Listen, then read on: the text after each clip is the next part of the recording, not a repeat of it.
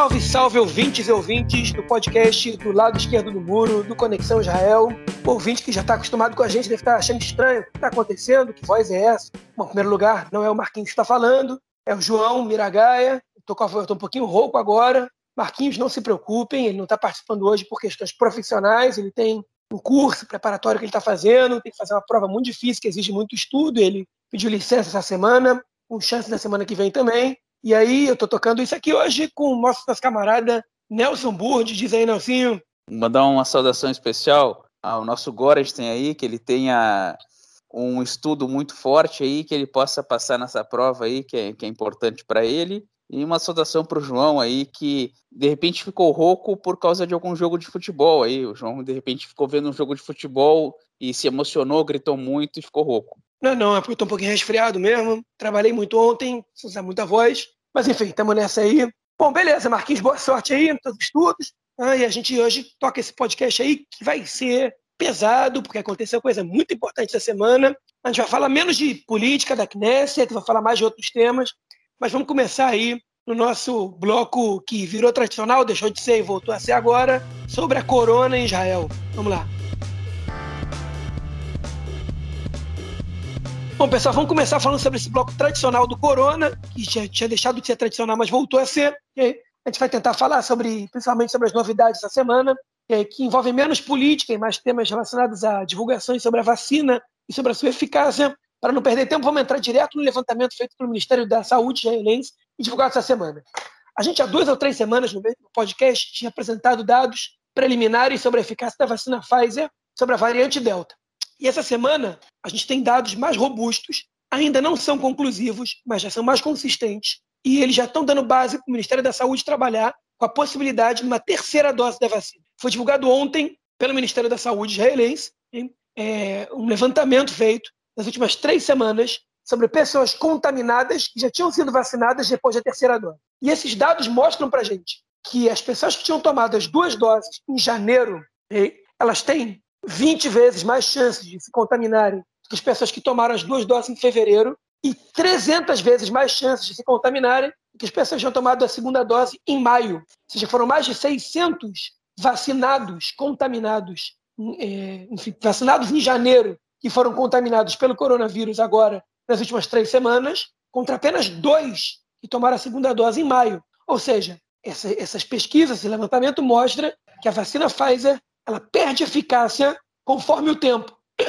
É, então eles mostram que, se bem a eficácia da vacina ela é de 94% para quem tomou ela em maio, para quem tomou ela em janeiro, ela já passa a ser de 40%. É, ou seja, uma diminuição drástica, dramática na eficácia da vacina. Por outro lado, a eficácia da vacina contra sintomas graves, ela ainda está, para os vacinados em janeiro, em 91%. Ou seja, entre os contaminados em janeiro vacinados, né, perdão, entre os vacinados em janeiro que foram contaminados, okay, 91% não desenvolveram sintomas ou não desenvolveram sintomas graves. Okay? Ou seja, a vacina ainda é, tem eficácia, ainda é importante, e na dúvida tem que se vacinar. Essa foi a conclusão que o Ministério da, da Saúde chegou sobre essa, sobre essa perda de eficácia da vacinação. É uma perda relativa, porque a vacina serve basicamente para que as pessoas não morram, para que as pessoas sejam hospitalizadas. A contaminação assintomática ou com sintomas leves,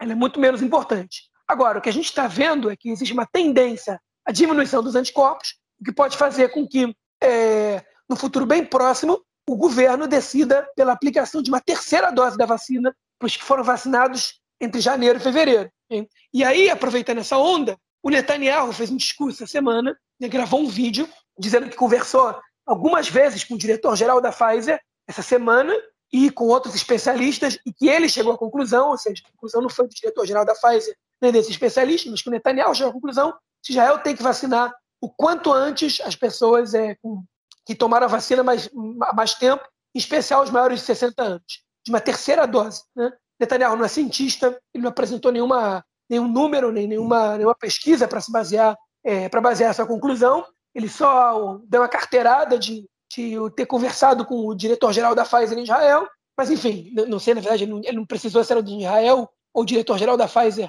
mundial, mas deu essa declaração, né, como se fosse um estadista, como se fosse um chefe de Estado, digamos assim, e aí forçou o Bennett a dar uma declaração pública também ontem, dizendo que, por enquanto, o Estado não ia tomar nenhuma decisão dramática, que ia voltar o cartão verde a partir de semana que vem, que é o cartão que só permite que as pessoas entrem em eventos fechados se tiverem vacinadas ou se forem curadas pela corona. A partir de semana que vem vai voltar o cartão verde. Está né? entrando o cartão, o cartão da felicidade, que a gente comentou na semana passada, que é um cartão para festas é, como casamentos, cerimônias de bar e bat mitzvah e outras festas. Cartão que, enfim, que dá uma série de... que não dá para não dar restrições, ele elabora uma série de recomendações e medidas que têm que ser tomadas em eventos de grande porte. E, a partir de semana que vem também, o máximo permitido em eventos fechados vai ser de 100 pessoas. Okay? Enfim, essas são as medidas que o governo tomou.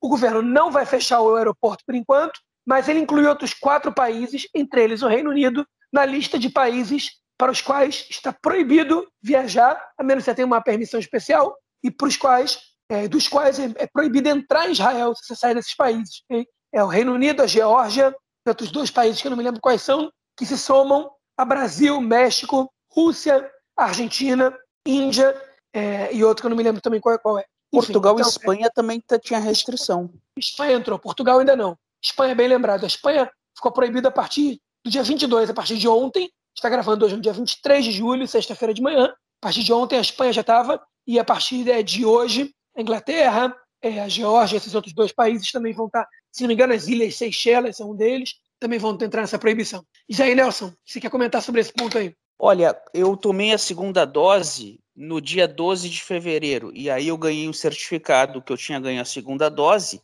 e estava escrito ali na segunda dose que a vacina ela tem uma validade prévia até agosto, ou seja, a partir de agosto ela começava a reduzir a, a proteção. Qual seria a expectativa? que até agosto todo mundo já estaria vacinado, então a vacina começa a diminuir o, a carga dela de, de anticorpos é, no momento que, a, que o vírus já, já estaria já estaria mais ou menos que controlado. Qual é o problema? O problema são, são as variações. Realmente, o que, que aconteceu? Se a gente fizer um, um retrospecto, eles liberaram a, a obrigação da máscara em locais abertos, logo depois foram liberar também para não usar máscara em locais fechados. Isso durou uma semana, voltaram a obrigar máscara em locais fechados. E se vão obrigar, de novo, o passaporte verde para entrar a, a bares, restaurantes, locais fechados, cinema e etc., significa que, no momento que estava liberado para todo mundo, pessoas não vacinadas ou pessoas que de repente é, estavam vacinadas, mas traziam o vírus de modo assintomático e não fizeram teste, houve um sistema de contaminação. Fora pessoas que estavam indo e voltando do estrangeiro, estavam se contaminando no, no, no estrangeiro e trazendo a Israel a novas variantes. Fazer um comentário, fazer um comentário pequeno sobre o que você falou. É, sobre a questão da vacina, o prazo de seis meses era porque a gente não tinha ainda registro suficiente de pessoas vacinadas quando a vacina começasse a ser aplicada em Israel se de quanto tempo duravam os anticorpos. Né? Então, eles botaram um mínimo de seis meses, mas estavam pensando já em renovar por um ano. Mas, como você bem comentou, as variantes é, diminuíram a eficácia da vacina e provavelmente esse prazo não vai ser estendido, ou tende a não ser estendido, vamos dizer assim. Sobre o aeroporto, bem que você lembrou, é, agora o que a gente está vendo é que 10% das pessoas que estão sendo registradas como contaminadas em Israel, elas estão vindo do exterior, okay? que é um número bastante alto. Não está 10% da população não está indo viajar. Por outro lado, o percentual de pessoas contaminadas entre todas as, as, as verificadas no aeroporto é de 1%, enquanto o percentual fora do aeroporto, ou seja, em todos os outros lugares que, são, que as pessoas estão sendo, estão sendo testadas, é de 1,7%. Isso me, me dá a ideia de que, como no aeroporto você testa todo mundo, né, você tem esse 1%, mas provavelmente tem muita gente que não está sendo testada e que está circulando por aí com, com o vírus, ok? E que tem que aumentar o teste, aumentar o exame, que é exatamente uma das promessas que o Bennett fez quando ele assumiu o cargo de primeiro-ministro. Esta vez é o que vai acontecer. Né? Enfim, mas acho que a gente pode ficar por aqui nessa, nesse bloco. Alguma coisa mais a acrescentar, Nelson? Não, é isso mesmo. É aumentar o número de postos de, de testes e aumentar, de repente, o número de locais para as pessoas comprarem o teste ou fazerem o teste gratuitamente, porque as pessoas muitas vezes têm que cumprir uma quarentena quando chegam ao país e acabam desrespeitando, e foi nisso aí em março do ano passado que o vírus começou a se espalhar e nisso aí por agora também que a variante Delta meio que se espalhou. Pois é, e vale lembrar também que o, é, Israel está produzindo um teste rápido. Não, os laboratórios israelenses estão produzindo um teste rápido, que a ideia do governo é que até setembro ele saia e que as pessoas possam fazer o teste em casa todos os dias. Né? Você acorda, escova o dente, faz o teste, e se deu negativo, você vai para o trabalho, vai para a escola, e se não der, você fica em casa. Né? Se funcionar esse teste, se ele for acessível, o preço e tudo mais, provavelmente vai ser obrigatório, então talvez o Estado tenha que subsidiar, mas enfim, vai ser uma, uma boa saída para poder liberar o país. Mas é isso, vamos passar para o nosso próximo bloco, que tem muita notícia quente essa semana, okay? que a gente vai falar sobre temas relacionados à política, em específico, né? a polêmica reza no Monte do Templo, nas Esplanada das Mesquitas, e a reforma da kashrut, das leis alimentícias aqui em Israel, proposta pelo ministro das Questões Religiosas, Matan Kahana. Sai com a gente aí. Bom, pessoal, essa semana a gente teve a festividade de Tisha B'Av, dia 9 de Av, que é o dia mais triste né, do calendário judaico, que é o dia em que se recorda a destruição dos dois templos sagrados. O primeiro em 576 antes da Era Comum e o segundo no ano 70 depois da Era Comum, o primeiro pelos babilônios, o segundo é, pelo, pelos romanos, né, segundo a tradição judaica. Outras datas, é, outros eventos tristes aconteceram nessa data, como por exemplo a expulsão dos judeus da, da Península da Espanha, né, em 1492, mas o que se recorda basicamente é o dia da destruição dos dois templos, né, segundo a tradição judaica que aconteceu nessa data. Enfim, é um dia. A. De, o atentado da Âmia também aconteceu né, na Argentina. Que, em 94. Isso. 94, é dia 18 de julho do calendário oficial, né? Exatamente, bem, bem, bem lembrado, né, do edifício da comunidade judaica de Buenos Aires. É, enfim, e Tisha B'Av, dia 9 de Av, é um dia que as pessoas mais religiosas, né, ortodoxas em especial, jejuam, passam o dia inteiro sem comer, sem beber. É um dia que cai no verão, então um jejum difícil de ser feito. As pessoas vão ao Muro das Lamentações, ao Kotel Maravilha, Muro Ocidental, né? choram e rezam. Né? E esse ano, como enfim, ano passado não pôde acontecer com grandes contingentes por causa da, da corona, esse ano pode, pode acontecer com mais gente. As pessoas foram ao Kotel, foram ao Muro okay? e fizeram um pedido para o Estado para poderem rezar no monte do templo, okay? ou na esplanada das mesquitas, a quem preferir, que é o lugar onde fica localizada a mesquita de Al-Aqsa, a terceira mesquita mais sagrada para o Islã, o domo de, domo, domo de ouro, né, o domo de ferro, domo da rocha, né, o domo de ferro que parte do brasileiro, domo da rocha, que é a cúpula dourada, também um, um local sagrado para o Islã. E vale lembrar que, enfim, que a mesquita de Al-Aqsa, a esplanada das mesquitas, é um lugar simbólico também para o nacionalismo palestino. Né? Tá aí a, é, o desenho da, da, da, do, do, lugar, ele estampa o símbolo do, da Brigada de, Mar, de Mártires de Al-Aqsa, né, que é o braço armado do Fatah, que é o grupo que comanda a autoridade palestina, um braço armado que há muito tempo já não, já não pratica atos terroristas, mas enfim, está lá ainda simbolicamente, ainda existe na, na teoria, é, mas enfim. E foi pedido, foi solicitado ao Estado para que judeus pudessem rezar, é, foi um pedido feito por grupos ligados ao sionismo religioso, não à ultra-ortodoxia, mas sim à ortodoxia sionista, do outro lado do muro, né, do outro lado do Kotel, do outro lado do Muro das Lamentações, é, e o Bennett ele disse que não tinha sentido que Israel não desse liberdade de, de verdade de reza aos judeus em todas as regiões do Estado de Israel. Então, pessoas foram rezar lá, ia dar confusão, porque essa reza é proibida, os judeus podem visitar o local, mas não podem rezar. O local, né, as planadas das mesquitas, ela é administrada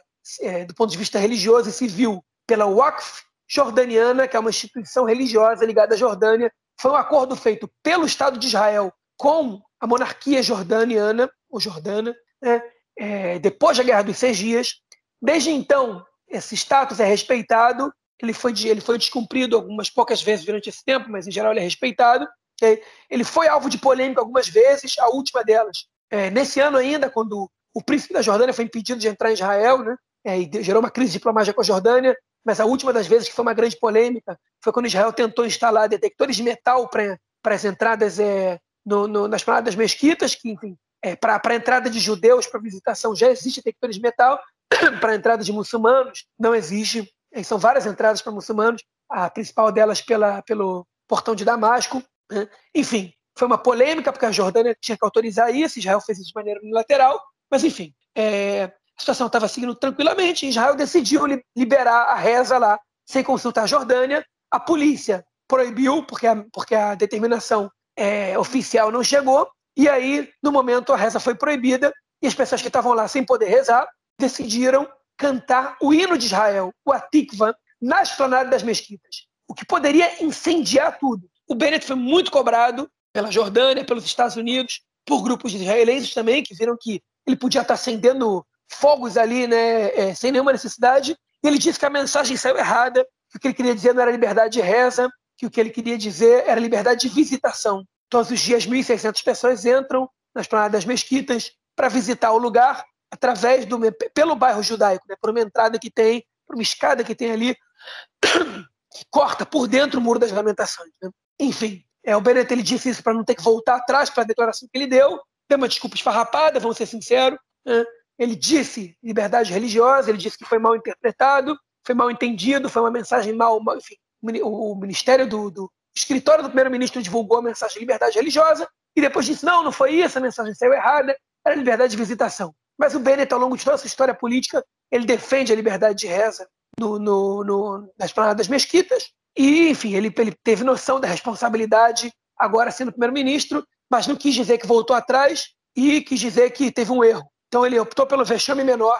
Não deixa de ser um vexame. Para mim, ele, na verdade, ele optou pelo vexame maior, porque todo mundo sabe que, todo mundo entendeu que ele voltou atrás no final das contas. Ele mentiu, acabou mentindo para a população, né? Pelo menos essa é a minha interpretação do, do fato. Enfim, tinham deputados do seu partido ali, né? É, rezando e cantando a tikva no, no, na, das mesquitas, e ficou uma situação meio complicada. Por sorte, não, não gerou nada pior. Né? Não gerou uma crise com a Jordânia maior. A Jordânia ficou satisfeita com a resposta do Bennett, que voltou atrás. Enfim, e muita gente, eu escrevi no Twitter sobre isso, e teve gente que veio questionar, mas como é que pode que os, os muçulmanos podem rezar em qualquer lugar e os judeus estão proibidos de rezar no lugar que é, no lugar que é público? Enfim, esse ponto tem que ser esclarecido. O lugar não é público. É, é, o lugar é público, mas o lugar não pertence a Israel. O lugar é administrado pelo Acre. Israel não pode tomar medidas unilaterais. Okay? E essa ideia de que os muçulmanos podem rezar em qualquer lugar público, ela é uma falácia. Qualquer muçulmano que vai rezar nas, proximidades do no, do Muro das Lamentações, você não precisa nem cruzar ali a linha para estar exatamente dentro do Kotel. Okay? No primeiro Allahu que ele soltar, ele vai levar um tiro, okay? porque vão achar que ele é terrorista. Porque você não pode rezar ali, né? é um lugar para os judeus. De fato, judeus não podem entrar sem equipar no Kotel. É, então, um, um, judeu secular não pode entrar sem kippah, como se o ele fosse uma, uma sinagoga. Mulheres judias não podem entrar sem saia. Se elas vão sem saia, são distribuídos panos ali para elas colocarem, para elas se vestirem de maneira, tanto, tanto na, no, nas pernas para cobrir o short ou a calça, quanto nos ombros para elas estarem vestidas de maneira modesta. É, ou seja, tem ali uma, uma, uma, uma determinação do rabinato que diz, inclusive, o código de vestimenta. Nenhum cristão, nenhum muçulmano vai poder rezar naquela região. É uma ilusão pensar que só os judeus não têm liberdade de culto. Né? O, e, e, e, a determinação que dá para o Aqf, é, a liberdade de decidir, né? A, autoridade para decidir quem pode rezar e quem não pode, foi dada por Israel. Né? Israel deu essa determinação, Israel concordou, Moshe Dayan, depois de chegar dos dias, concordou com isso. Então não é, não existe nenhuma perseguição a judeus, nem, nem existe nenhuma determinação que só os judeus é proibido. Na verdade, essa proibição é, ela é, enfim, ela se, se estende a, lugares religiosos de maneira geral. Não vamos confundir as coisas, ok? Isso que a gente não está não tá, como é que a gente não está como o Santo Sepulcro ele é administrado e dividido internamente entre os gregos ortodoxos, entre católicos apostólicos romanos e é dentro da cidade velha de Jerusalém e isso é administrado também pela por essas é, por esses comandos religiosos, digamos assim, assim como na área onde ficam as mesquitas também a administração da Jordânia, como tu falaste muito bem. Eu só quero acrescentar um, um, pequeno detalhe que esse pedido religioso ele tem um fundo político, não apenas pelo, pelo partido do Bennett, tu disse tinha alguns deputados do partido do Bennett, mas pelo partido que hoje está na oposição, o que é o partido do sionismo religioso, que eles querem ver o circo pegar fogo, eles querem jogar armadilhas para que o governo do Bennett, que tem apenas 61 cadeiras, caia o mais rápido possível. Essas armadilhas tentando estourar o governo do Bennett, que é formado desde o movimento islâmico até o, o, um partido da direita religiosa, que é o partido do Bennett, qualquer foco de incêndio, a gente vai ter modos diferentes de apagar esse incêndio e aí o governo pode cair. Pois é, e além disso, é importante a gente dizer que os partidos ultra-ortodoxos eles não pleiteiam rezar no, na esplanada das mesquitas. Ao contrário, quando está entrando pela, pela parte do bairro judaico, tem uma plaquinha escrita em hebraico e inglês dizendo que a reza é proibida pela lei religiosa, a reza nas esplanada das mesquitas, porque eles alegam que ninguém sabe onde ficava o, o salão, que é o Kodesh HaKodeshim, o sagrado dos sagrados, onde só o sumo sacerdote podia entrar em Yom Kippur. Ele era preparado para isso. E, e a entrada livremente por lá faz com que a gente infrinja uma lei do templo, que é estar tá circulando por um lugar que a gente não podia estar tá circulando. Né? Então, eles proíbem a entrada. É, obviamente que eles não têm autoridade para proibir é, isso legalmente, então eles, eles fazem uma proibição simbólica e eles não pleiteiam isso. E o que está acontecendo, como você disse bem, né, que o sionismo religioso e outros setores, incluindo gente do partido do Bennett, estão é, reivindicando a reza é, numa festividade que não tinha nada de, de, de nacionalista, né, o dia o Tisha o dia 9 de Av, era uma data que ainda não tinham metido ingredientes é, nacionalistas, modernos pelo menos, nele, né? Estão é, metendo isso, cantaram a Tikva, que é o hino de Israel, é, enfim, e estão transformando ele em disputa. E vale lembrar que ao longo de toda a história, não houve essa reivindicação de judeus para rezarem no, no, no, na esplanada das mesquitas, salvo grupos ultra-radicais. Que essa, essa guerra que estão fazendo agora é uma guerra de, enfim, que, que, que é, é o que mostra que está enfim, que eles estão conseguindo expandir essa narrativa e conseguir levar umas pessoas que não são ortodoxas, que são tradicionalistas ou que são até seculares, que é para apoiar essa narrativa como, como, como, enfim, como, como elemento da, da narrativa sionista da direita atual, que é que a gente tem que ter o direito de rezar lá, como se isso fosse um argumento liberal, né? como de fato ele não é. Ele é um argumento colonialista, ele é um argumento que quer se apropriar de uma região que o próprio Estado de Israel reconheceu que quem tem autonomia sobre ele é, é, é, é o Waqf jordaniano. Então, é, enfim, é uma é um sucesso, na verdade, é um êxito né, do judaísmo messiânico, é, é, nacionalista ortodoxo, né, das correntes mais radicais dele, de conseguir convencer, de conseguir trazer para sua narrativa, inclusive, grupos seculares. E que é muito perigoso, porque você mete, mexe num, numa comédia abelha aí, que a gente não sabe como é que vai terminar se, se, se você não, não freia ele. Por sorte, o Bennett freou. Né? Espero que siga freando no, no, com, com o passar do tempo, que enfraqueça esses grupos, porque realmente esse é um caso muito perigoso o dia que Israel resolver exercer soberania sobre, a, sobre o monte do templo, a gente vai ter um problema muito sério aqui.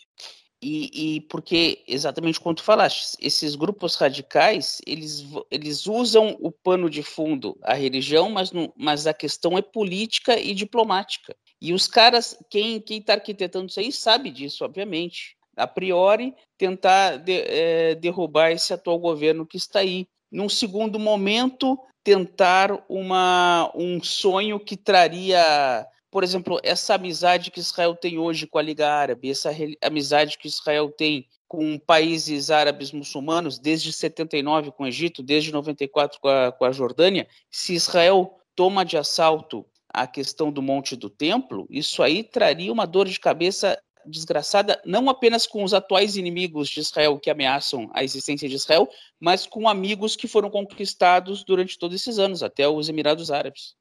Isso aí, vamos então passar para a nossa próxima notícia desse mesmo bloco, que é a reforma da Kashrut. Okay?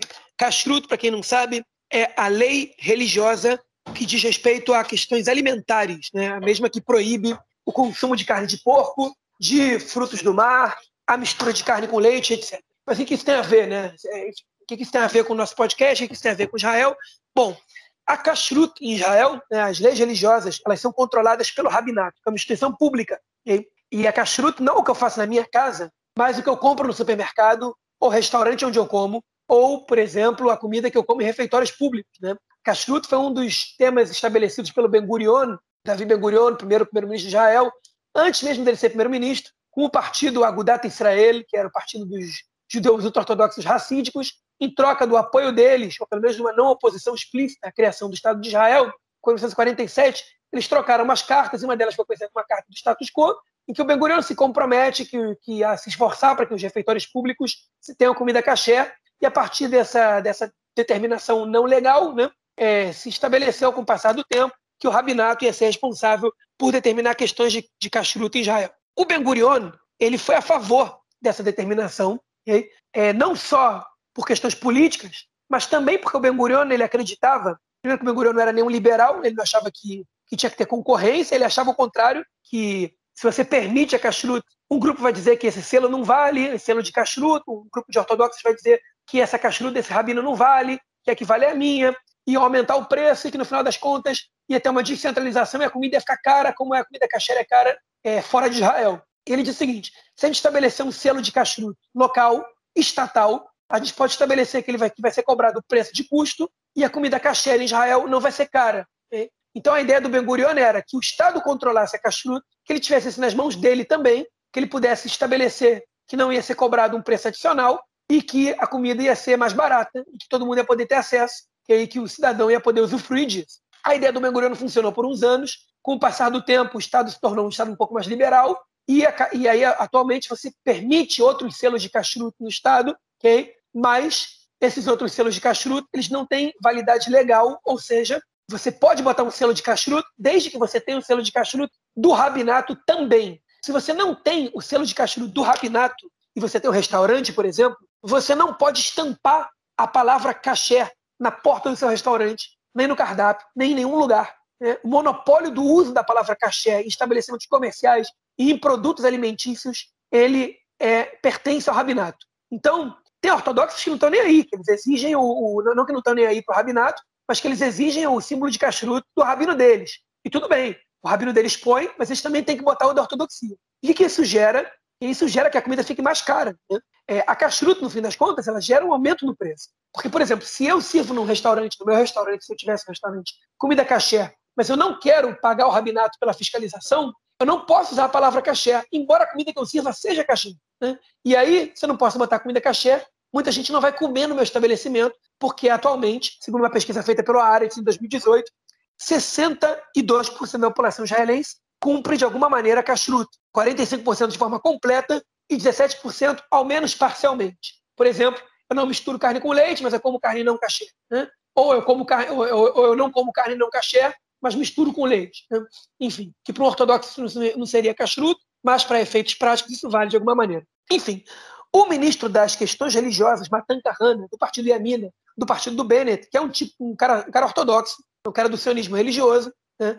ele propôs uma reforma da kashrut, querendo liberalizar a questão. Diz o seguinte: eu quero tirar do, do rabinato o monopólio sobre a kashrut, ou seja, qualquer um pode ter um selo de kashrut, okay? e cabe ao rabinato somente a fiscalização. Okay? E a gente vai poder estabelecer a kashrut em três níveis. Então, se eu quero kashrut meadrin, que é uma kashrut, por exemplo, que não permite que você tenha brócolis comprado em regiões A, B e C, porque dentro do brócolis pode ter um bichinho muito pequenininho, se você comer ele não é cachê, então eles definem que esse brócolis que vem dessa colheita tal, importada da Jordânia, não vale. Né? Cachuto meadrino, por exemplo, é um nível. Então a gente vai estabelecer aqui três níveis? E cabe ao rabinato fiscalizar o que é bom para o consumidor, porque ele pode escolher qual nível que ele quer. Se eu, se eu aceito o mais baixo, está tudo bem, e o mais baixo pode ter uma fiscalização mais barata.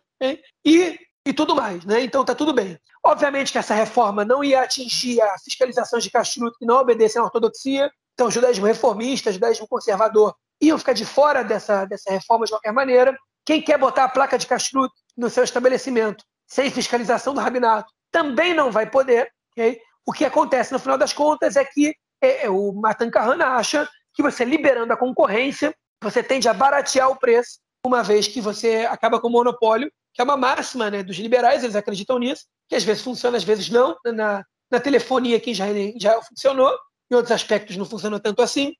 E, enfim, isso desagradou muito o rabinato okay? É, e praticamente todas as correntes ortodoxas do país. Né? É, pelo menos acho que se manifestaram até agora. Em 2015, o, o, é, o Procurador-Geral do Estado ele recomendou que os estabelecimentos pudessem se dizer caché sem selo oficial. É, e a Suprema Corte vetou, disse que a lei em Israel hoje não, não permite isso. Ou seja, a Suprema Corte vetou uma, uma, uma reforma que não passasse pelo rabinato. Né? Enfim, e agora essa reforma ela pode permitir. É, agora, como é que essa reforma ia se dar? Ele quer incluir essa reforma no Roca Esderim, na lei da regularização, que é uma lei que é acoplada ao orçamento, ou seja, ela tem que ser aprovada junto do orçamento.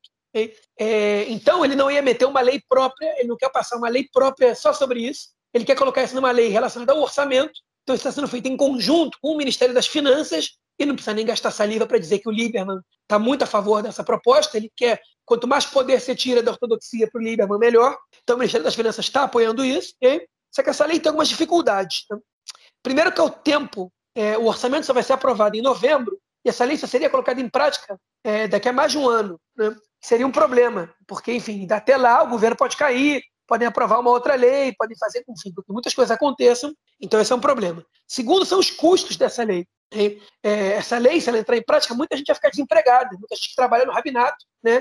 vai ficar desempregada, em especial o cargo de masguirim, que são as pessoas que, que fiscalizam a kashrut da carne, né? Enfim, que é uma kashrut cara, eu já vou falar disso. E a terceira, obviamente, é a rejeição dos ultra-ortodoxos e de grande parte dos ortodoxos a essa lei. Agora, quanto isso, quanto isso ia diminuir? Né? Quanto isso ia ser? Então vamos entrar em números. Atualmente, o mercado da kashrut ele movimenta cerca de um bilhão de dólares por ano em Israel. E a fiscalização do rabinato ela não movimenta muito dinheiro. A fiscalização do rabinato ela, ela movimenta é, entre centenas de shekel a poucos milhares, a seis, sete mil por ano para o selo do kashrut. O selo não é uma coisa muito cara. Os estabelecimentos comerciais podem lidar com o selo de kashrut sem, sem problema.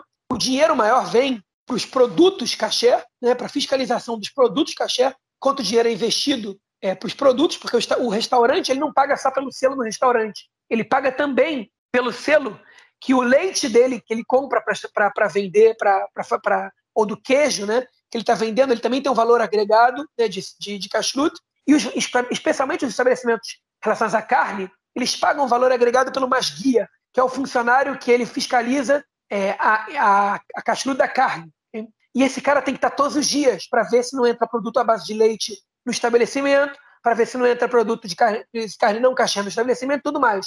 Muitas vezes esse, esse, esse, funcionário ele acaba sendo funcionário do próprio restaurante. Ele é um empregado que ele é pago pelo rabinato, okay? Mas o valor que você paga para o rabinato pode ser maior que o valor que você pagaria para um funcionário. E esse trabalhador tem muitas queixas dos empregadores, que ele nem sempre aparece para trabalhar, você nem sempre pode contar com ele, ele não faz exatamente o que o empregador pede, porque o empregador não pode demitir esse funcionário, ele pode fazer queixa, pedir para trocar, mas ele não pode entrevistar, não pode escolher o próximo que vem, enfim. Ele tem um custo alto também para o empregador. E essa, essa reforma está apostando que o fim do Masguiar, né, que, que, a, que a concorrência pode diminuir o custo, okay? Mas que também pode gerar uma onda de demissões em massa aí, e que vai ser um problema para o Estado e para a economia do Estado. Okay? Enfim, Zé Nelson, o que você pensa dessa reforma? Primeiramente, eu queria relembrar o caso do falafel teimanim, o falafel dos irmãos gêmeos, na fronteira entre Ramat e Gvataim, próximo a Tel Aviv, que foi o primeiro lugar que disse: nossa comida é kasher, mas nós não vamos pagar mais para ter o selo kasher, e aí a gente vai diminuir o preço do nosso falafel, do nosso sanduíche típico. Esse foi um caso que foi que ganhou relevância nacional, ganhou espaço na mídia e ganhou apoio, inclusive, de políticos, como a própria Meirav Michaeli, que hoje é do Partido Trabalhista, que hoje é ministra dos Transportes. Na questão, realmente a gente vê é, restaurantes que resolvem abrir aos sábados e aí não podem ter o, o selo kasher porque abre no Shabat ou restaurantes que a comida é kasher, o cardápio é kasher, mas eles não querem aumentar o preço do seu cardápio porque não querem pagar o, o valor do para ganhar o selo, o valor do masguia que faz a, a, fiscalização. Eles falam, nosso, nosso cardápio é kasher, mas nós não temos o selo. Eles fazem uma pesquisa rápida com os clientes e acabam pegando. Na teoria, na teoria, por exemplo, a gente tem uma empresa muito grande aqui em Israel chamada Ossem, que produz o bamba, que é o, o salgadinho de amendoim muito famoso aqui, produz o shkdei marak, que é aquele biscoitinho que vai na sopa, dentre outros produtos, o bisli também, que é outro salgadinho, outro biscoito muito famoso aqui no país. A Ossem usava a, o, o selo do rabinato, não do rabinato central, mas do rabinato da cidade de Arad, onde era perto de uma fábrica grande que eles têm. Então, pouco a pouco, eles tentavam quebrar esse monopólio através, é, valorizando outros rabinatos menores ou valorizando outros selos para o custo ser menor. Tem uma questão econômica aí muito forte. Tu trouxeste um dado interessante que é pelo outro lado. Tem gente que reclama que não quer pagar para o rabinato quer tirar a força do rabinato nessa questão da kashrut. Por outro lado, se quebrar o monopólio, muita gente pode ficar desempregada. Então a gente tem esse dilema e mais um dilema aí que precisa mais uma dor de cabeça para o atual governo. Outra coisa também, colocar essa lei separada é, daria um, um, debate muito grande dentro do, do, governo e poderia derrubar o governo. Se botar dentro da lei do orçamento, isso aí pode, pode através de outros acordos, no orçamento vai um pouco para ti, um pouco para mim, o orçamento é mais fácil de negociar com todas as correntes. Pois é, vale lembrar também que o Rabinato de Arad, como todos os rabinatos municipais, ele está ligado ao Rabinato Central também, ele precisa de uma autorização para funcionar. Porque a OSCEM tinha um acordo com eles de um desconto, porque eles ganhavam muito dinheiro com a fiscalização da OSCEM. Mas é, eles tentavam manobrar. É interessante como essas medidas mais liberais elas esbarram justamente na direita, né? não na esquerda em Israel. Mas enfim, vamos deixar isso para um outro debate, ok? E a gente vai passar agora para o nosso próximo bloco, um bloco que a gente vai falar sobre questões internacionais, em especial o caso muito quente essa semana, que foi a descoberta do sistema de espionagem da Pegasus, né? Que enfim, a descoberta de, de 50 mil é, civis entre jornalistas, ativistas de direitos humanos e políticos de 10 países do mundo, é, feita de maneira aparentemente ilegal pelo, pelo software Pegasus, produzida pela empresa de cibersegurança israelense Enersol. Fica aí com a gente no nosso próximo bloco. É isso, pessoal. Voltamos aí no nosso terceiro bloco, ok? É, sobre questões internacionais, internacionais e internas ao mesmo tempo. Né? Vamos começar, vamos começar é, pela questão que movimentou o mundo inteiro essa semana, que segundo o Edward Snowden, né, que foi o, o, espião que, que entregou os dados da CIA, vai ser o caso do ano, né, mundialmente falando, que é o caso é, da espionagem ilegal da empresa israelense NSO, do software Pegasus, é, em vários países do mundo.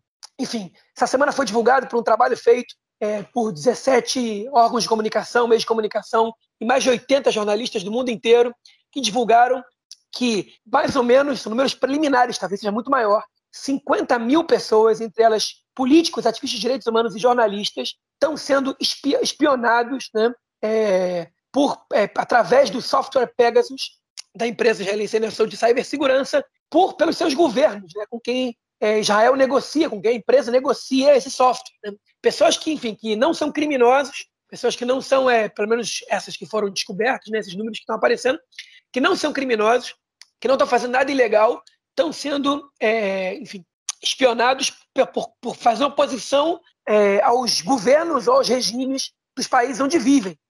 E isso é uma super polêmica, okay? Que envolve o mundo da cybertecnologia, e a gente vai tentar aqui passar mais informações. Eu li bastante sobre esse tema essa semana, escutei no rádio também, vi televisão.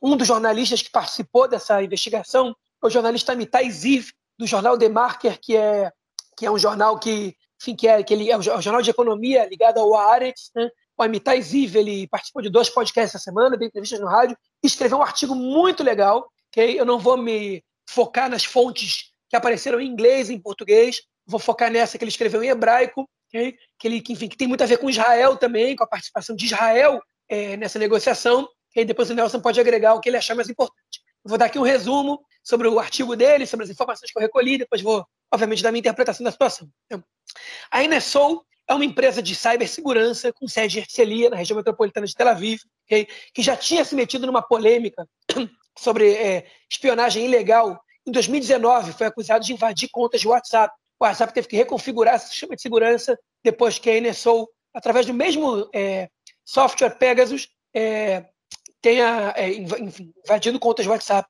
é, de pessoas aleatórias no não é de aleatórias, de pessoas de civis né, no mundo. Okay? Dessa vez, como a gente comentou, eles estão sendo acusados né, de fornecer esse software que espionou de maneira ilegal 50 mil pessoas de 10 países. México, Azerbaijão, Emirados Árabes, Bahrein, Marrocos, Arábia Saudita, Hungria, Índia, Cazaquistão e Ruanda. Okay? Qual é a diferença desse software, desse Pegasus, para outros softwares que existem? É, a maioria dos softwares de cibersegurança, de espionagem, eles projetam um link que a pessoa que vai ser espionada precisa clicar nesse link. Né? Então, as maneiras mais avançadas que existiam até o Pegasus era de que você tinha que, enfim, eles fazer uma pesquisa com o teu algoritmo, via um tema que te interessava, ali aparecia na tua timeline, faça o teste para ver para que time de futebol você devia torcer. ou que personagem você seria no Game of Thrones, esse tipo de coisa. Você ia lá, no clique que você dava, você automaticamente estava autorizando o software a entrar e acessar dados do teu telefone, gravar conversas, ter acesso ao teu WhatsApp, ao teu Telegram, é, as mensagens SMS e tudo mais, ao teu e-mail e o que seja. Okay? Assim funciona a maioria é, desses softwares. Qual é a diferença do Pegasus para eles? O Pegasus, ele não precisa que você dê nenhum clique no teu telefone. Só o fato dele ter o teu número, dele conhecer o teu número de celular, ele já automaticamente acessa os teus dados, grava conversas, tem acesso às suas redes sociais, aos teus aplicativos de mensagem, a tudo que tem no teu celular, teu e-mail e tudo mais. Essa é a grande inovação. Né? Que para uma empresa privada, é, que para um aplicativo, para um software que não é governamental, que não é da CIA, nem do Mossad, nem de nenhum desses órgãos de inteligência, é, de, de pertence, pertencente a governos, a países, né, estados, é um, é um programa muito avançado, né, que de fato nem países com, com cyber relativamente desenvolvido conseguiram desenvolver é, softwares nesse, nesse nível. É, enfim, é, o Pegasus ele é uma das empresas de cibersegurança israelense com destaque no mercado, é, né, é, um dos softwares, a NSO é uma das empresas, uma empresa que não está passando uma situação econômica favorável desde o início da pandemia, e, e que é, alega vender seus produtos somente para causas relacionadas à segurança nacional, que significa é, é, prender né, e evitar crimes de terrorismo, outros tipos de crime. Eles alegam ter ajudado a prender milhares de pedófilos e divulgadores de pornografia infantil, né, e, e, crimes de roubo de cartão de crédito e tudo mais ao redor do mundo, além de evitar atos terroristas. Okay? Mas os países que compram, eles podem ter definições de terrorismo diferentes do que a NSO diz que eles são. Né? Enfim, a NSO se defende dizendo que eles negociam com 45 países do mundo, mas que rejeitaram vender para outros 90, que eles só negociam com governos, eles não negociam com outras empresas. Okay? O problema é que esses 45 países, enfim, pelo que a gente está vendo aí, têm regimes bastante controversos. Né? Quase todos eles são ditaduras, e os que não são ditaduras são famosos, como o México, por exemplo, por é, violações a direitos humanos. O caso famoso do México foi um padre mexicano que foi espionado em 1917 com a própria ajuda da Pegasus, né? foi descoberto isso por ser uma opositora ao governo. Enfim. Agora, qual é a parte que toca Israel e onde entra a pesquisa do Amitai Ziv é, e, e, o artigo que ele escreveu? O Amitai Ziv ele pesquisou as visitas é, do Netanyahu a esses países e as visitas de membros desses países a Israel e ele descobriu que em seis desses dez países houve visitas ou do Netanyahu a esses países ou desses países a Israel entre 1916 e 1919. Okay? E onde não houve visita oficial, houve visitas 2000. como? 2016, 2019. Desculpa, 2016, 2019. Okay? E onde não houve visitas oficiais, houve visitas secretas, como a gente divulgou, inclusive, nesse podcast, né, que aconteceu, que, que foi, foi descoberto no ano passado, uma visita do Netanyahu na Arábia Saudita, a Arábia Saudita é um dos compradores, okay? ou visitas de outros membros do governo para esses países. Né? Então, em Ruanda, é, no, no, nos Emirados Árabes, na Índia, é, na, enfim, no, no, no Cazaquistão, ou no México, por exemplo, houve visitas de Netanyahu, e Marrocos, Emirados Árabes, Bahrein, são países que já fez acordo agora há pouco tempo, né? E as visitas também aconteceram de membros de alto escalão, ou, de membros, ou deles para cá, ou de lá para cá, que mostra que, enfim, que ele foi atrás e viu que tinham pessoas, tinham membros de empresas cyber acompanhando as delegações israelenses, né? As delegações israelenses que visitam esses países alegam que eles levam pessoas relacionadas à tecnologia, principalmente à agricultura e desenvolvimento de uso de água nas suas delegações para melhorar os acordos comerciais e, enfim, as relações entre os países e para e ajudar o desenvolvimento desses países, quando na verdade alguns vão transvestidos de é, especialistas de água e são é, empresários do membro da, da, da, da área da cibersegurança. E assim a NSO pode apresentar, pode ofertar seus produtos a esses países que eles foram vendidos. É, isso, por enquanto, não existem provas concretas, mas já existem evidências de que membros de empresas de cibersegurança é, frequentaram essas delegações e o Amitai Ziv, ele foi, ele conversou com, com membros de alto escalão de empresas de alta segurança e também do governo israelense, pessoas que não quiseram dar os nomes, e essas pessoas relataram para ele casos. Né? E eu vou citar aqui dois casos que foram relatados que são muito emblemáticos. O primeiro, okay, é, na verdade, vai relatar três casos. O primeiro se, se refere a, ao fato de que é, a NSO diz que não vende e que, que, que reprova vendas para casos de afronta a direitos humanos. E houve um caso, o país a gente não sabe qual é, que a NSO viu que o, que o software estava sendo usado para investigar e para espionar é, enfim, ações que não têm a ver com violações de direitos humanos, mas que a própria espionagem violava direitos humanos, e a NSO desligou o software. E que um membro do Ministério da Segurança da Defesa israelense tocou na porta da NSO e disse o seguinte: liga de novo, isso vai ser importante para a segurança nacional e pediu para a nação ligar. Interferência do Estado nisso. Os outros dois casos são ainda mais interessantes.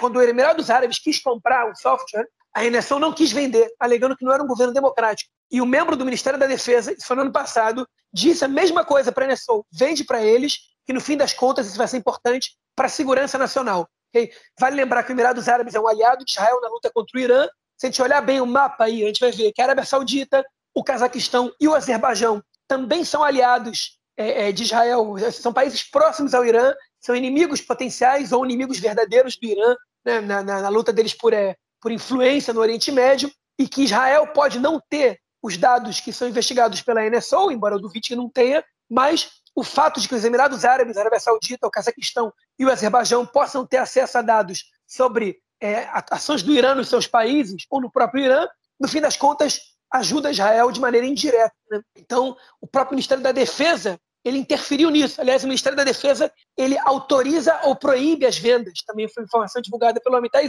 Ele, ele pode autorizar ou proibir essas vendas. Né? Nenhuma empresa cyber israelense, cibersegurança, faz acordo com outros países do mundo sem autorização do Ministério da Defesa. Então, o que está acontecendo no mundo, isso está sendo descoberto, é tudo com autorização do Ministério da Defesa israelense. E o terceiro caso, que é o mais interessante de todos, aconteceu numa espécie de feira cyber. Quando eu falo feira, parece meio bizarro, mas é uma coisa, é um evento secreto, né? Nem todo mundo pode, pode participar, é, os convites são feitos. Foi uma feira cyber feita no Chipre há pouco tempo, que a empresa NSO foi oferecer o aplicativo Pegasus para a Arábia Saudita, ok? E eles falaram para o membro da delegação da Arábia Saudita: vai, lá, vai numa loja aqui nesse shopping, compra um telefone qualquer, pode ser da Apple, pode ser Android, e traz ele para cá. Eles compraram o telefone, falaram, mas tem que ter um chip, um número. Pegaram o chip, deram um número, e falaram, agora entra aí nos sites, faz, quiser, baixa os aplicativos. Fizeram isso e eles mostraram que eles podiam ter acesso a todos os dados. Quando eles, quando eles fizeram essa demonstração, a delegação da Arábia Saudita pediu, pediu um tempo sozinhos, conversaram okay? e compraram o dispositivo, compraram o software por 50 milhões de dólares. Okay? Essa foi a história que foi contada para o Amitai Ziv, jornalista do The Marker, que ele divulgou nessa, nessa reportagem que ele fez também. Okay? Enfim, tudo isso foi divulgado por ele, outras, outras, outras informações foram divulgadas por outros órgãos. Né? Agora, o governo da França está investigando, porque o presidente Macron ele está sendo, enfim, é, é, é ele está sendo é, possivelmente vítima também dessa, dessa, dessa, espionagem. O Macron é famoso por andar com vários aparelhos celulares, de dar o WhatsApp dele para cidadãos, para entrar em contato direto com ele. Curioso, fazendo parênteses, o Netanyahu não tinha telefone celular durante todo o tempo que ele foi primeiro-ministro, não sei se agora tem. Ele não anda com telefone celular. Enfim, é... bom, o que mais que a gente tem para falar sobre esse tema? Israel é, alega que não tem acesso, o segundo Nelson, Israel alega que não tem acesso a nenhuma dessas informações. Existe uma lei de 2007 que proíbe né, é, é, o Estado, de proíbe as, as, empresas cyber de infringir leis, okay? É, ou seja, de atuar, de atuar contra a lei, e que o país autoriza essas vendas porque sabe que isso vai ser usado para é, ações é, contra terrorismo e contra crime. E agora eu vou terminar minha fala e vou dar a palavra para o Nelson. O jornalista, né, Alan Ben Davi, do Canal 13, ele lançou essa, esse questionamento. Ele falou: beleza, tá errado isso aí. Né? Mas se Israel é, é, não vender esse dispositivo, quem vai vender? A Rússia, a China, o próprio Irã, que também tem, um, tem uma indústria cyber desenvolvida. Então já vai fazer o quê? Vai fingir ser o mocinho e o bonzinho e não vai vender e vai ameaçar a segurança nacional, porque de fato é melhor que a gente, que a gente tenha controle sobre isso do que, que outros países tenham, né? Enfim, o que, que a gente.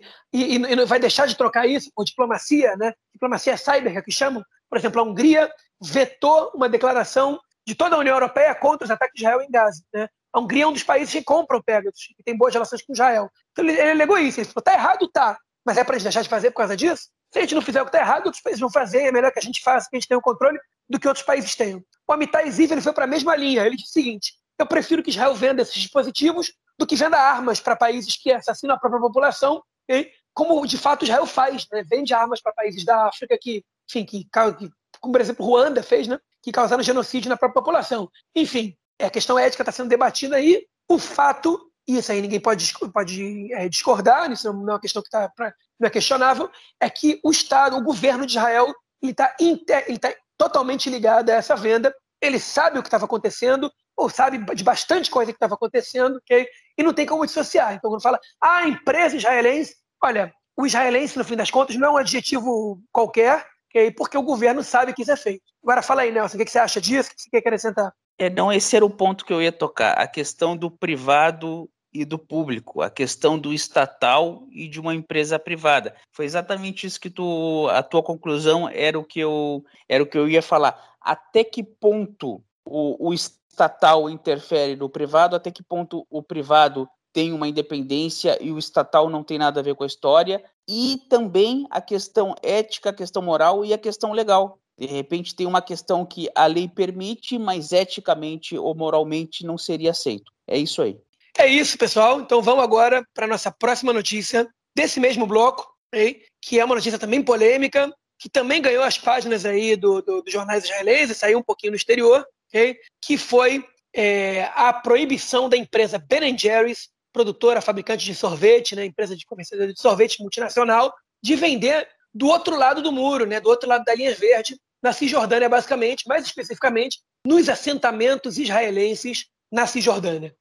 Que é a Ben Jerry's? É uma empresa norte-americana cujos donos são judeus, né? dois judeus, os criadores, Ben Jerry's são por conta dos nomes deles, é, enfim, que produz sorvete de, de várias, é, sorvete é, razoavelmente é de alta qualidade entre os sorvetes industrializados, né? não é uma sorveteria artesanal, uma sorveteria industrializada, mas, enfim, que concorre, compete com o Hagen Dazs, né, desse, nesse estilo de sorvete. É um sorvete bastante popular em Israel, encontrado em qualquer supermercado do país, que inclusive tem uma fábrica no sul do país, na cidade de Kiryat Malachi, próxima aí à cidade de Ashdod, né, é, perto também próxima à fronteira com, com a faixa de Gaza. Fica desse lado do muro, desse lado da linha verde, a fábrica, mas o sorvete é vendido em todos os lugares. A empresa decidiu por uma determinação, okay? decidiu escolher um lado que proíbe a venda de sorvetes em assentamentos israelenses do outro lado da linha verde. Proíbe a distribuição, a fabricação e a distribuição. A fabricação já não tem, né? A distribuição seria a a proibição da comercialização desse sorvete nesse lugar. E essa foi uma decisão muito polêmica. A Ben Jerry's não é a primeira empresa a fazer isso. O McDonald's não abre do outro lado da linha verde, né? Foi um alvo de polêmica, se não me engano, em 2011. É, enfim, que eles decidiram que não iam abrir lá, e o Burgerente abriu uma, uma sede, se não me engano, em Malé do Minho, e aí o ministro do interior na época, era o Eli Shai, disse que mal esperava, mal podia esperar para comer as batatas fritas do Burgerente em Malé do Minho. Enfim, o dono do, da franquia do Shalom Arshav, é, do, do Agora, perdão, o dono da franquia do McDonald's aqui em Israel, ele pertence ao movimento Shalom Arshav, que é o Pais Agora, um movimento pacifista, então ele é a favor do boicote aos assentamentos. Em 2011 também foi estabelecida uma lei que proíbe você fazer um discurso contra o boicote né, aos assentamentos. Você pode boicotar o que você quiser em Israel. Você pode boicotar comida não cachê, comida cachê, pode boicotar comida não cachê, pode boicotar carne, os vegetarianos fazem isso. Né? Você pode boicotar o que você quiser. Você só não pode boicotar, pelo menos não pode discursar contra o boicote a produtos que vêm dos assentamentos. Uma lei que passou na Knesset em 2011. Mas, enfim, o Ben Jerry's não está fazendo discurso contra, eles querem simplesmente proibir é, comercialização e distribuição desses produtos lá. Okay? Que é uma, uma, do ponto de vista logístico, seria um problema, e do ponto de vista moral, é uma ação bastante polêmica, pelo menos aqui em Israel, né? e que ganhou as páginas dos jornais, está todo mundo falando muito disso. O Bennett, primeiro-ministro, considerou uma ação anti-Israel, alguns disseram que é antissemita, curioso, uma empresa de judeus né, uma, uma atitude antissemita, mas enfim, o que aconteceu foi que eles querem fazer esse boicote. A, a fábrica nacional, que tem os direitos de distribuição também, eles têm um contrato ainda de um ano e meio com a Ben Jerry's Internacional e eles disseram o seguinte: a gente não é vai franquia. cumprir essa determinação. É uma franquia, pois é. A gente não vai cumprir essa determinação. A gente vai continuar fabricando aqui, normal, vai continuar revendendo e, e, e, pronto, e vai ser isso que a gente vai fazer. A gente tem essa autonomia por contrato. E a Ben Jerry's falou, é verdade, vocês têm essa autonomia por contrato. E se vocês fizerem isso, a gente não vai renovar o contrato com vocês. E, e eles começaram a falar, ah, mas se a gente proibisse de vender lá, podem ter supermercados que vão deixar de comprar com a gente, como, por exemplo, as maiores redes de supermercado, o Schufersal, o Rami Leve, que vendem nos assentamentos também, que eles podem falar, não, a gente não vai deixar de vender em algumas sedes nossas por culpa de vocês, e porque vocês não querem, a gente vai parar de vender em todas, então vai parar de revender, e vocês vão diminuir muito a produção e vão ter que demitir, demitir funcionários. E, a, e sabe o que acontece? Que a BNG é o seguinte, beleza, vocês não querem isso, tá bom. Então a gente cancela a, a fabricação e vai ter que demitir todos os funcionários, porque tem, tem redes, tem mercados que, que não, não, tem, não, não, não tem sedes do outro lado da linha verde. Né? Então, é, então você pode vender só para esses mercados, ou podem vender para os mercados que aceitam não ter, enfim, não abrir sedes do outro lado também, ou, ou, pelo menos que aceitam não vender só nas suas sedes do outro lado. Vocês fazem o que vocês quiserem. A gente não quer. Okay? Enfim, do ponto de vista comercial, é óbvio que não é uma decisão positiva para a Ben Jerry's, é, pelo menos do ponto de vista do curto prazo, mas para quem não entendeu isso, essa é uma ação simbólica, é totalmente capitalista. Né? A Ben Jerry's não quer associar a sua marca à ocupação. Eles acham que isso é mais importante para eles do que esses milhares de dólares que eles podem ganhar mais vendendo do outro lado da linha verde. É, enfim, é uma ação que é polêmica, porque em Israel tem muita gente que mistura as duas coisas. Eu, eu não sei se o Nelson concorda comigo. Eu acho que é legítimo a, a posição da Ben Jerry's. É, você pode, enfim, seria legítimo também não vender em Israel, uma vez que é o Estado que impõe a, a ocupação. Eles, eles optaram por boicotar só os assentamentos, que, o que para mim vai ser ainda mais legítimo. Eles não punem toda a população pela atitude do governo, eles punem é, só, só quem decide morar nessa região. É, enfim, que não, não, é uma grande punição. O que, se faz se você não compra sorvete? Né? Alguém comentou isso no programa de rádio. Se fosse a Pfizer proibindo, é, dizendo que não vende vacina para Israel ou que não vende vacina para os colonos, seria uma coisa diferente. Okay? Mas Ben Jerry's não comprar sorvete não muda muito a tua vida. Tem concorrência. Né? Mesmo que não tivesse, parar de tomar sorvete não, não é uma coisa tão significativa assim na tua vida como não tomar vacina contra, contra a corona. Mas, enfim, é uma ação simbólica, a meu ver, legítima, eu me ver justa, né? de alguma maneira justa. É verdade que isso vai afetar a economia dos assentamentos, é verdade que indiretamente isso também afeta a economia dos palestinos, é verdade que isso vai causar demissão na fábrica israelense, né? e é verdade também que se, a, se essa franquia quiser produzir outro tipo de sorvete, eles também podem, okay? é, e o que isso faz uma diferença do ponto de vista simbólico. Tem outras ações que fizeram isso de maneira silenciosa. Por exemplo, o governo da China, né? o próprio, eu citei o o Amitai Ziv no, é, na, na, na, na, nossa última nossa última notícia, ele citou num podcast que eu escutei essa semana que o governo da China ele mandou para Israel há pouco tempo atrás, em acordo com Israel, 20 mil é, trabalhadores estrangeiros para trabalhar na agricultura e na construção civil, né, a pedido de Israel, foi um acordo feito entre os dois países, e o governo da China inseriu uma cláusula respeitada pelo governo de Israel que esses trabalhadores não podiam construir nenhuma, não podiam construir nada é, do outro lado da linha verde, na Cisjordânia não podiam construir nada nos assentamentos israelenses. E o governo consentiu, a China não quis colocar isso como uma cláusula pública, Israel também não tinha interesse que isso ficasse cláusula pública, isso foi assinado com o governo Netanyahu. E a China fez esse boicote de maneira silenciosa. A, China não queria que isso fosse tornado público porque não queria criar problema político. A Ben quis o contrário. Eles queriam divulgar exatamente que eles boicotam os assentamentos. E para mim, essa perspectiva, isso para mim dá ainda mais legitimidade, mais justiça à sua ação, o que eles estão dizendo é o seguinte: a gente é contra a ocupação. Quem tiver contra a ocupação faz o mesmo que a gente. Entendeu? Então é simbólico, não afeta muito na, na, na, na vida das pessoas aqui, afeta muito pouco, mas do ponto de vista simbólico ele é muito importante e para mim é uma atitude correta.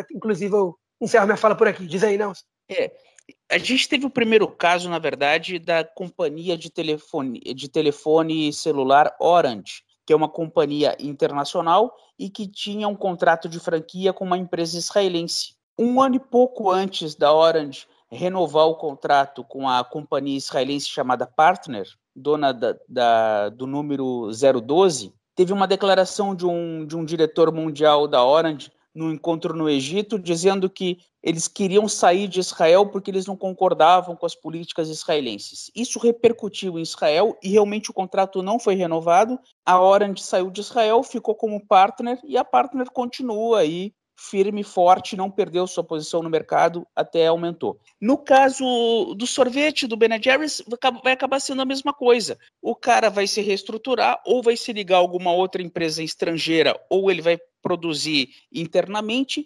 e, e vai acabar segurando boa parte dos funcionários e vai acabar se posicionando.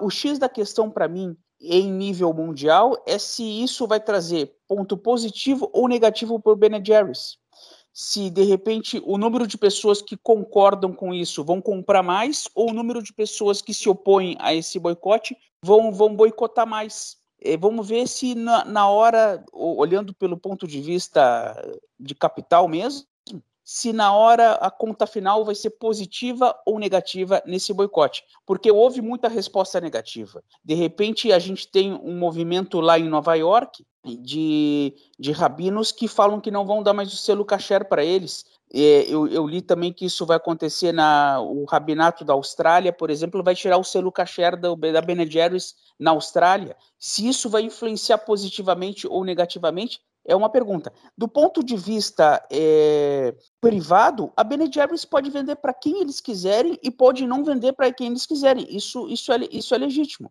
Agora, se os efeitos vão ser positivos ou negativos em termos financeiros para a empresa, a gente vai saber só mais tarde. Mas em termos financeiros, como eu disse, eu acho que a curto prazo eles vão sair mais perdendo que ganhando. Mas é, eu acho que o que eles estão interessados não é no, na consequência financeira Bom, eles também é, estão, obviamente, né? Se for muito pesado, não, pois é, é, a propaganda, mas também quantas empresas vão seguir o exemplo. Né?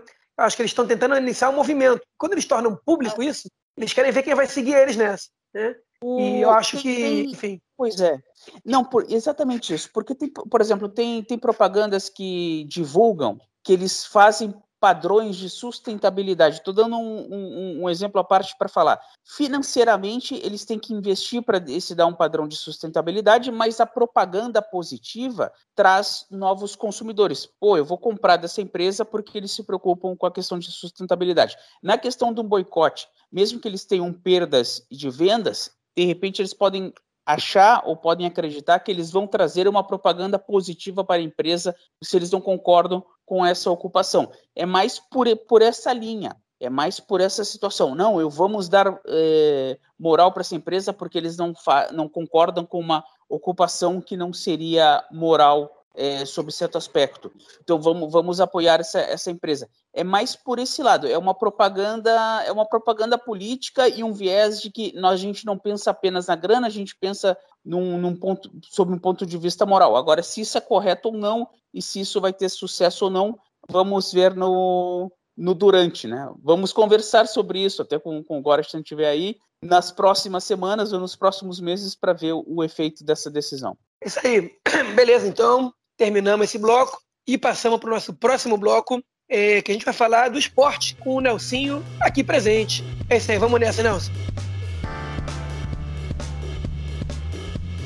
Meu caro Gorsten, mandar um abraço pro Gorsten aí que está estudando para a prova e se Deus quiser vai, vai passar. O João que está aqui com, com a voz. O João falou, começou o programa dizendo que estava rouco, mas está tocando barco aqui no pique e está indo legal. É, nós tivemos dois eventos muito importantes em Israel nessa semana. O primeiro foi um amistoso entre Barcelona e Real Madrid em Tel Aviv na terça-feira, dia 20, que eram, digamos, craques do passado do Barcelona contra craques do passado do Real Madrid. Veio Roberto Carlos, veio o Luiz Figo, veio o Ronaldinho Gaúcho, veio o Rivaldo, dentre outros. 3 a 2 para o Real Madrid no estádio Bloomfield em Tel Aviv. Real Madrid levantou a taça, comemorou o título, o estádio estava lotado, foi uma festa muito bonita. Segundo ponto, é a aposentadoria aos 33 anos do jogador de basquete Omri Caspi, na opinião de muitos, o principal jogador de Israel na história, foi o primeiro israelense a ser contratado por uma equipe da NBA, da Liga Norte-Americana de Basquete Masculino, a, a, Liga do Dream Team, a liga principal do mundo. Ele ficou 12 anos jogando nos Estados Unidos, passou por sete equipes, e mostrou realmente um potencial muito grande e ele está se aposentando. Ele que morou a vida inteira e ainda tem sua residência oficial na cidade de Avne, perto de Tel Aviv. E ele realmente, com a voz embargada, convocou uma coletiva e se aposentou. Tem o texto no Conexão Israel, conexãoisrael.org, vocês podem verificar o texto sobre o Omri Caspi. Esse foi um outro ponto muito importante. O terceiro, agora, Olimpíadas